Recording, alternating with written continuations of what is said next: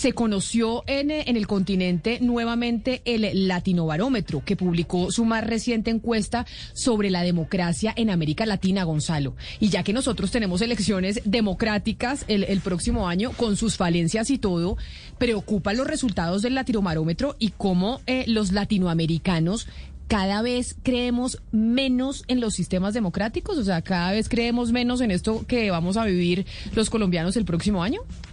Sí, Camila, menos de la mitad de los encuestados en esta nueva encuesta, como usted bien decía, del Latinobarómetro apoya la democracia, pero a la vez también hay que decir que poco más del 10% de la región favorece la alternativa de gobiernos autoritarios.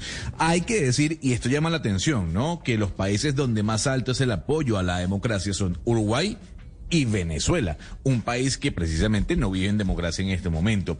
El reporte publicado esta semana muestra que el apoyo a la democracia en la región disminuyó entre el año 2010 y el año 2018 del 63 al 48% y que en el año 2020, en medio de la pandemia, el apoyo a la democracia fue del 49%.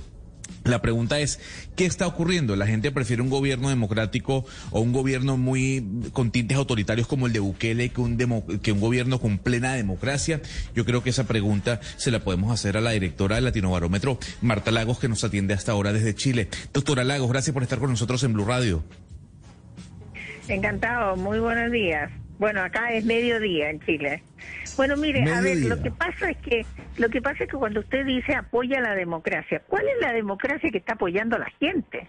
La gente está apoyando la democracia que está instalada en Colombia, en Salvador, en Chile, en Argentina, en Brasil, que son democracias terriblemente imperfectas. Entonces, no le echemos la culpa al pueblo, a la gente, de que la democracia esté mal instalada. Ellos lo que están haciendo están apoyando un sistema que funciona mal. La democracia en, nuestro, en nuestros países no hay igualdad ante la ley, hay una mala distribución del ingreso, eh, la justicia no funciona para todos por igual, eh, los gobiernos son percibidos como gobernando para unos pocos y no para la mayoría, eh, la gente tiene quiere reclamar todos sus derechos pero no quiere cumplir con las obligaciones. Entonces, ojo, porque la, la democracia, entre comillas, con mayúscula, ¿no es cierto? Esa democracia que sí funciona y que la gente ve cómo funciona en otros países, esa democracia sí es la que quiere la gente. La gente quiere una democracia que tenga eh, garantías sociales, ¿no es cierto? Donde si uno está desempleado haya un seguro de desempleo, que el sueldo mínimo le alcance para vivir, que el sueldo, digamos, que se paga en el mercado del trabajo sea un, un sueldo que permita vivir dignamente, eh, que existan las garantías políticas y civiles. Entonces, cuando esas cosas fallan y no existen en un país determinado, y no digamos que Colombia es una excepción, es decir, aquí todos los países de América Latina tienen la misma problemática. Claro, pero, pero doctora Lagos, pero sí vemos, por ejemplo, una situación como la que se presenta en El Salvador, que referente a lo que usted dice, tenemos democracias em, imperfectas en, distintos países latinoamericanos, entonces dicen, esa es la democracia que apoyan los, eh, los latinoamericanos, pero vemos entonces cómo frente a esas imperfecciones pareciera que hay una tendencia a preferir estos populismos un poco más autoritarios, como es el caso del señor Bukele. No, bueno, evidentemente que si uno empieza a ver, ¿no es cierto?, hay, bueno, de ahí desde, desde luego hay dos dictaduras, ¿no es cierto? Está Nicaragua y, Venezuela, que nosotros lo hemos declarado en nuestro informe. Ni siquiera analizamos esos dos países porque nosotros analizamos solamente las democracias. Ahí están los números y cada cual puede leer lo que, lo que le parezca, ¿no? Pero nosotros analizamos democracias. En el caso de El Salvador, eh, nosotros describimos el caso de El Salvador como una autocracia. Es decir, este es una, un país, ¿no es cierto?, que eligió democráticamente en una elección libre y competitiva a un presidente y ese presidente empezó lentamente a transgredir normas, normas democráticas, pasándose ya del límite de lo que se puede transgredir para decir esto ya dejó de ser una democracia. Él va clarísimamente camino hacia una autocracia, es decir, una auto eh, se, autodefine como un todopoderoso sin la necesidad de los tanques, ni, ni de las balas, ni de las armas. Esa es la diferencia con el pasado. Y estos gobiernos populistas autocráticos que son elegidos son lo que se llama hoy día las democracias, las autocracias electorales, que es lo mismo que hay en Turquía, lo mismo que hay en, en, eh, en eh, ¿cómo se llama esto? Eh, en Hungría. Eh, no, no solamente en, América Latina sucede esto. Esto es una desviación de la democracia que no constituye una dictadura militar, ¿no? Eh, entonces me parece que, claro, América Latina se está poniendo muy digamos, eh, novedosa para salirse del régimen democrático. Y lo difícil y lo peligroso de estos populismos es de que los presidentes van de a poquito, de a poquito, ¿no es cierto?, haciendo pequeñas transgresiones de las reglas de la democracia, como por ejemplo no respetar la, autonomía de los, de los, distintos eh, poderes del Estado, interferir en, lo, en el nombramiento de los jueces, etcétera, etcétera. Eh, constituyendo, ¿no es cierto?, unas democracias aún más débiles. Entonces, el estudio lo que hace es reflejar de manera bastante brutal todas esas deficiencias.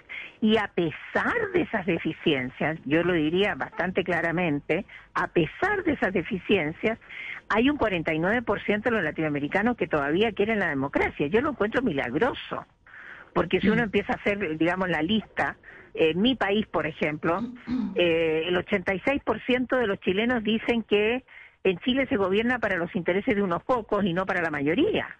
Esa es una deficiencia mayor, ¿no?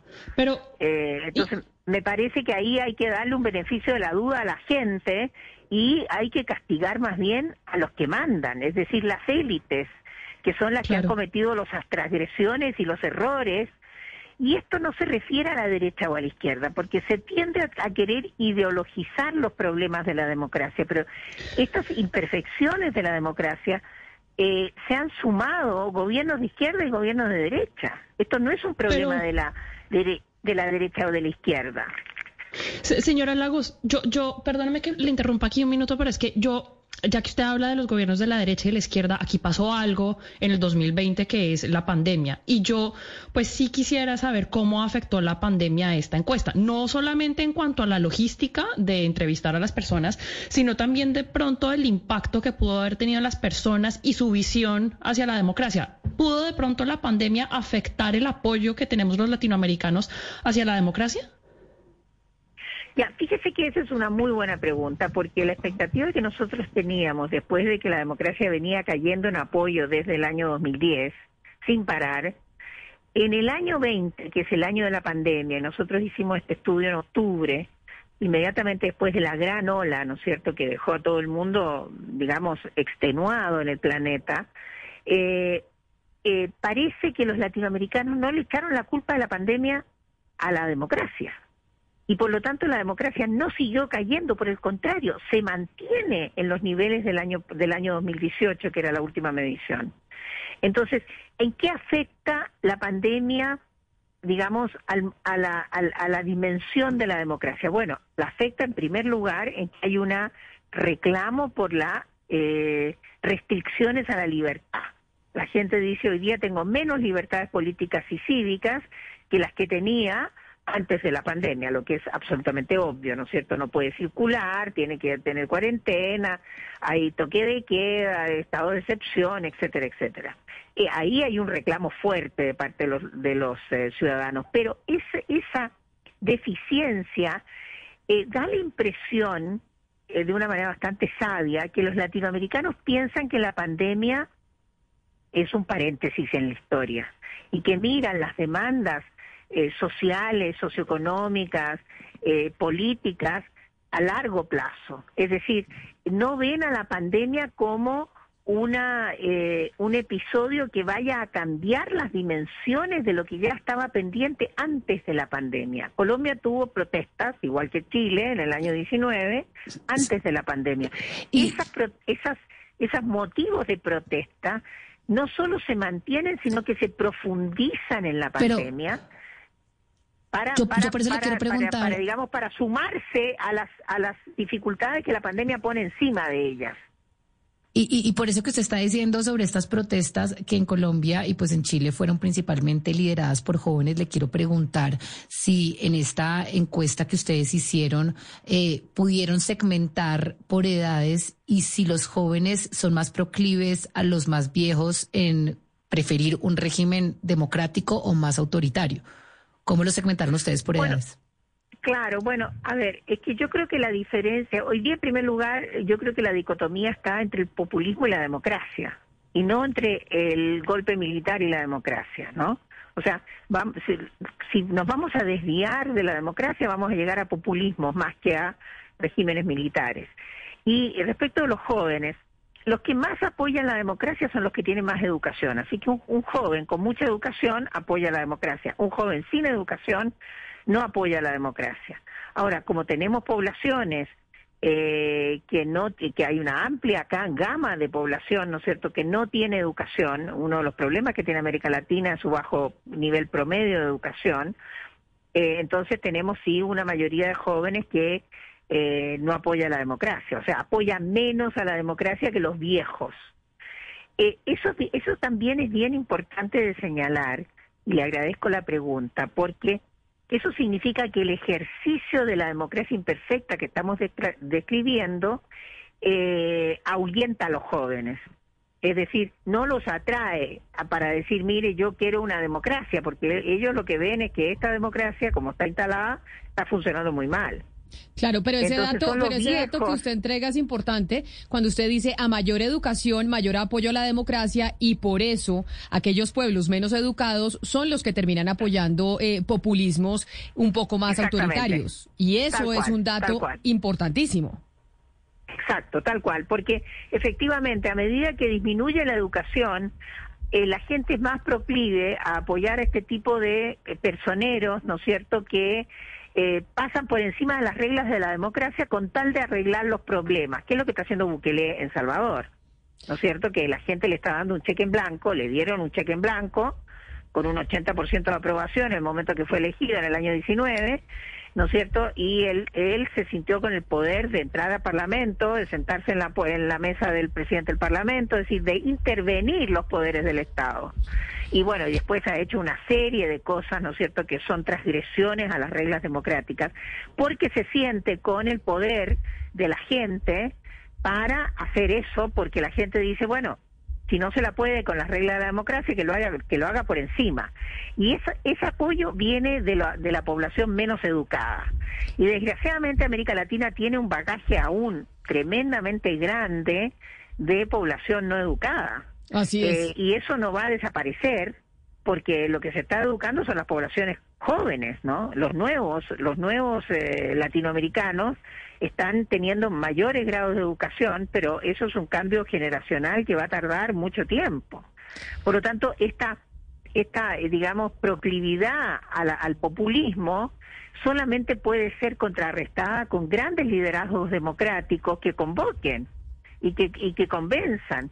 Pero claro, en la debilidad de, de, de, los partidos, en la debilidad del sistema de partidos, aparecen los buquelés, ¿no es cierto?, con un partido nuevo que se lleva la torta para la casa en primera vuelta, eh, sin ni siquiera llegar a segunda vuelta. Pues esa es la doctora Marta Lagos, directora de Latino Barómetro, que nos atiende desde Chile contándonos un poco el panorama latinoamericano sobre la democracia y cómo la estamos viendo los eh, ciudadanos en el continente. Doctora Lagos, mil gracias por atendernos, como siempre, muy interesante la charla con usted. Muchas gracias a ustedes. Un saludo muy especial.